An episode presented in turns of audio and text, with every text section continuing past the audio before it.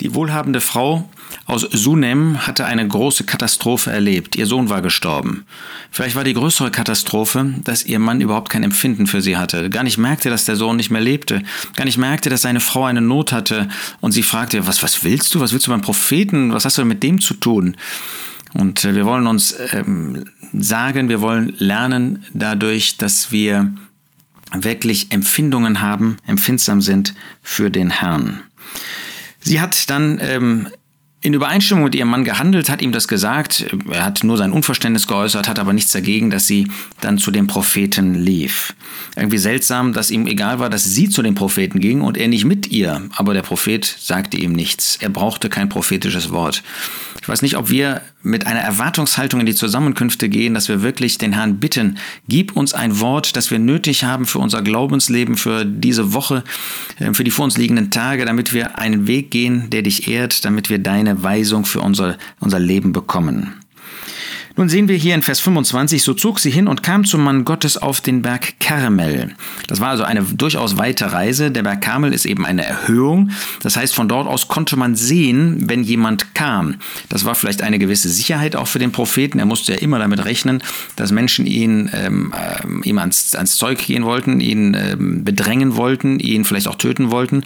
Und äh, zugleich war eben das ein Berg, wo man räumlich gewissermaßen näher bei Gott war. Das war der Prophet, der auf einem Berg Berg lebte, der auf einem Berg wohnte, der Gott nahe war in seinem Inneren. Und dann heißt es weiter in Vers 25, und es geschah, als der Mann Gottes sie von fern sah, da sprach er zu Gehasi, seinem Diener, sieh dort die Sunamitin. Das ist schon bemerkenswert. Er sah sie von fern und wusste, wer das war. Seht ihr, das ist mit unserem Herrn noch viel mehr so.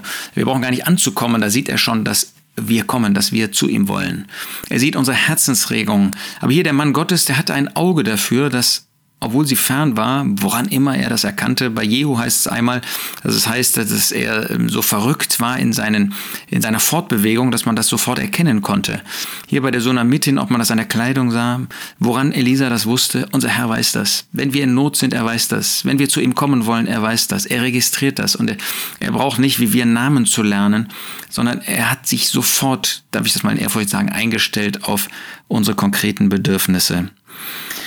Siehe dort die Sunamitin. Nun lauf ihr doch entgegen und sprich zu ihr, geht es dir gut, geht es deinem Mann gut, geht es deinem Kind gut? Und das hat er offenbar gemacht und dann die Antwort und sie sprach, gut. Da sehen wir, das lernen wir für uns, man kann nicht jedem seine Nöte schildern. Es gibt auch unter den Dienern, unter solchen, die sich Diener nennen, vielleicht solche, denen wir unsere Bedürfnisse, unsere Nöte nicht mitteilen können, weil wir empfinden, der kann darauf keine Antwort geben. Nun, wir als Diener können auf gar nichts eine Antwort geben. Das ist allein der Herr, der eine Antwort geben kann. Wir sind dazu nicht fähig. Aber wir haben ja schon Erlebnisse, ähm, auch inmitten der Gläubigen, wo wir merken, wenn wir jemandem etwas sagen, vielleicht boostet er das gleich in die halbe Welt oder äh, der kann sich gar nicht auf mich einstellen, der hat gar kein Ohr für meine wirklichen Bedürfnisse, der hört zwar, was ich sage, aber ähm, er, er sagt immer nur das, was er sagen möchte, das, was er meint, gehört zu haben, was ihn beschäftigt. Da bekomme ich keine Antwort auf meine Not. Das ist bei dem Herrn ganz anders. Und äh, inmitten der Gläubigen, nochmal, wir brauchen nicht mit jedem intensive Freundschaften zu pflegen, das können wir auch gar nicht. Da gibt es Einzelne, denen wir etwas anvertrauen können und da lasst uns dieses Vertrauen ihnen gegenüber auch bewahren.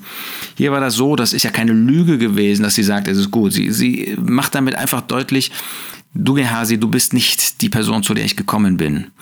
Und Elisa merkt das ja auch sofort, dass da irgendwas nicht stimmte, als sie dann zu ihm kam.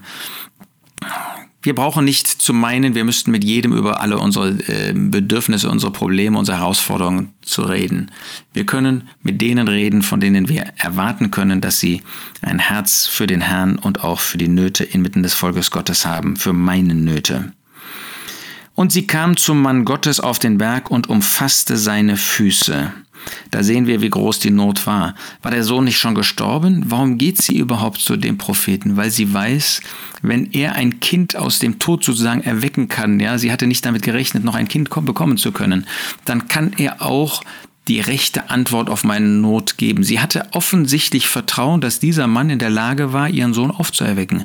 Sie hätte ihn ja nicht auf das Bett gelegt, sondern begraben, was ja in dem Orient üblich ist, da ähm, wo sie jetzt da wohnte in Sunem, dass man das innerhalb von 24 Stunden wahrscheinlich damals auch getan hat. Wir wissen, dass die Verwesung gerade in diesen Gegenden sehr schnell äh, nicht nur einsetzt, sondern auch ihr, ihr Werk verrichtet und sichtbar wird und auch äh, riechbar wird. Äh, aber sie hat das Kind auf, den, auf das Bett gelegt, weil sie das feste Vertrauen hatte, Gott würde das Kind auferwecken.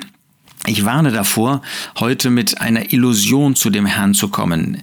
Ja, der Herr ist allmächtig, er kann alles tun. Aber wie schon mehrfach gesagt in den Podcasts, ähm, das ist nicht das allgemeine Wirken des Herrn. Nochmal, er kann das tun, aber normalerweise handelt er heute anders. Und wir brauchen also nicht ähm, einen Scheinglauben hier an den Tag zu legen, ähm, der aber nicht gewurzelt ist, nicht das Fundament hat in dem Wort Gottes. Lasst uns da auch nüchtern und besonnen sein, wozu wir im Neuen Testament immer wieder aufgerufen werden und nicht hier irgendwelchen falschen Ideen äh, alttestamentlicher Art hinterherlaufen.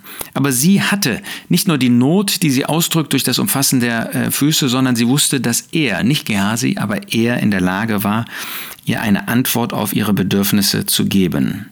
Da trat Gehasi herzu, um sie wegzustoßen. Da sehen wir einen herzlosen Diener. Er war ja letztlich ein Diener des Dieners und damit selber ein Diener Gehasi. Aber er hatte kein Herz für Gott. Wir sehen das später in Kapitel 5, dass er ein Herz für das Geld hatte, dass er ein Herz für sich selbst hatte, dass er selber im Mittelpunkt stehen wollte. Das heißt nicht, dass er nicht auch ähm, etwas getan hat, was Gott gebrauchen konnte. Es gibt auch heute Diener, die letztlich sich selbst suchen und die der Herr trotzdem benutzen kann, die der Herr sogar zum Segen benutzen kann. Er kann ja sogar Ungläubige benutzen. Aber das sind herzlose, selbstsüchtige Diener, wie wir ihn hier in Gehasi vorgestellt bekommen. Nochmal, die kann Gott benutzen nutzen, die können sogar viel Zuspruch haben, aber wer sich selbst sucht, der sucht nicht den Herrn und der sucht letztlich auch nicht die Bedürfnisse, die Herzen derer, denen er dienen soll. Das mag ich immer noch vorgeben. Ja, ich kann so sprechen, dass das meine, mein, mein Beweggrund ist, dass das mein Ziel ist. Aber meine Worte und meine Taten offenbaren, ob ich wirklich dem Herrn diene oder ob ich mir selbst diene. Der Mann Gottes aber sprach, Lass sie, denn ihre Seele ist betrübt und der Herr hat es mir verborgen und es mir nicht kundgetan. Der Mann, der Ehemann, hatte nicht gemerkt, dass diese Frau betrübt war, dass ihre Seele betrübt war. Aber der Elisa sieht das sofort. Und er ist erstaunt, dass Gott ihm das nicht vorher gesagt hat. Aber das ist eigentlich großartig.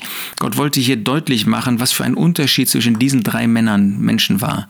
Da ist der eine, der vielleicht gläubig ist, aber irgendwie kein Leben in Gemeinschaft mit Gott hat, der nicht sensibel ist. Das war der Ehemann der Frau. Dann ist der Ungläubige, Gehasi. Ähm, ich will nicht sagen, dass er ungläubig war, buchstäblich, aber der für einen solchen steht, der für einen selbstsüchtigen Diener steht, der nach außen hin eine Beziehung zu Elisa hat, aber dessen Herz weit weit entfernt ist davon. Der natürlich nur an sich selbst denkt, nur an seine Ehre denkt. Er war zurückgestoßen worden. Ähm, warum hat die Frau zu ihm gesagt, alles gut? Und es war ja gar nicht alles gut. Er merkte, dass sie ihm gegenüber nicht offen war und jetzt will er sie wegstoßen. Er sucht nicht die Herrlichkeit des Herrn, er sucht nicht die Herrlichkeit Elisas, sondern er sucht seine eigene Ehre, er sucht sich selbst. Und dann finden wir Elisa, ein Mann, der sich beugt darunter, dass Gott ihm das nicht mitgeteilt hat. Gott hat immer seine besonderen Gründe auch für so etwas, dass er uns Dinge für eine Zeit gewissermaßen vorenthält und dass wir auf seine Zeit warten müssen. Bei Christus ist das so, dass er immer alles weiß. Wenn wir zu Christus kommen, dann er, empfindet er nicht nur mit uns, dann stellt er sich nicht nur auf unsere Seite, dann kann er nicht nur mit uns weinen, so wie er auch sich mit uns freuen kann, sondern er weiß das längst zuvor. Er hat das so kommen lassen, damit seine Herrlichkeit groß hervorscheint. Hier wird das bei Elisa deutlich, ähm, dass er sich sofort auf ihre Seite stellt, dass er mitleidet. Ihre Seele ist betrübt und das lässt ihn nicht kalt. So sollten auch wir reagieren, wenn wir merken, dass jemand in Not ist. Selbst wenn es selbstverschuldete Not wäre, das ist ja hier nicht in diesem Fall, aber selbst wenn es so wäre, sind wir solche, die ein Mitempfinden haben über die Nöte unserer Mitgeschwister, die Mitleid zu haben vermögen, die sich auf ihre Seite stellen, oder sind wir solche, die herzlos sind wie ein Gehasi. Lasst uns da von Elisa lernen, lasst uns von dem Herrn Jesus Christus lernen, der unser großes Vorbild ist. Wie ist er mit den Nöten seiner Mitmenschen umgegangen, auch mit der Not im Hause Bethaniens. Er hatte ein echtes Herz für die Gläubigen und das wollen auch wir von ihm lernen.